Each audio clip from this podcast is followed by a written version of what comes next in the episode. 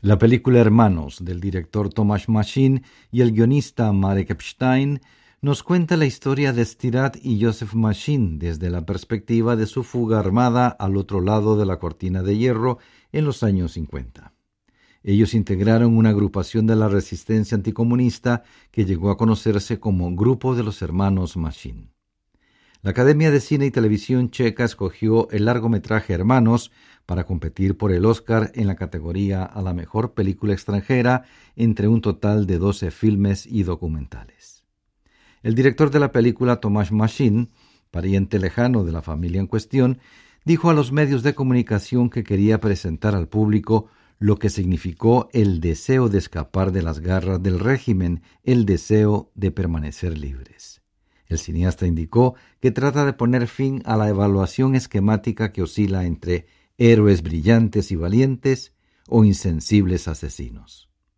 Cristina Rojachkova, crítica de cine del servidor y Roslas, considera que Hermanos, que se ha presentado en varios festivales internacionales, puede tener posibilidades en el camino hacia el Oscar.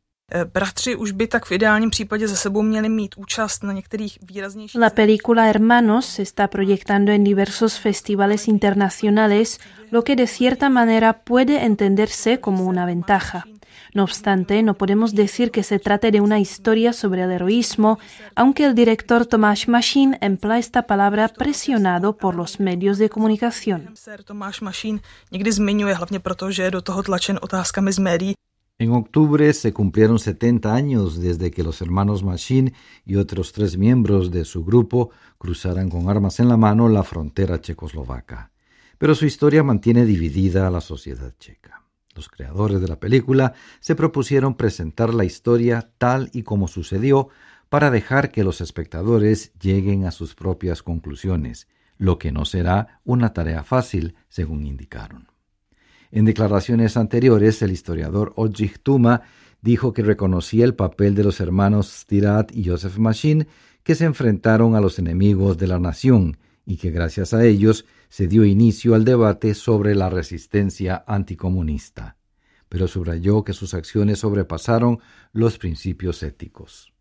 Sus actividades fueron en muchos casos admirables, se trató de personas valientes y decididas, pero los métodos utilizados no siempre fueron eficaces, y tenemos aquí el aspecto moral de algunos de sus actos que difícilmente se pueden pasar por alto, insistió el historiador.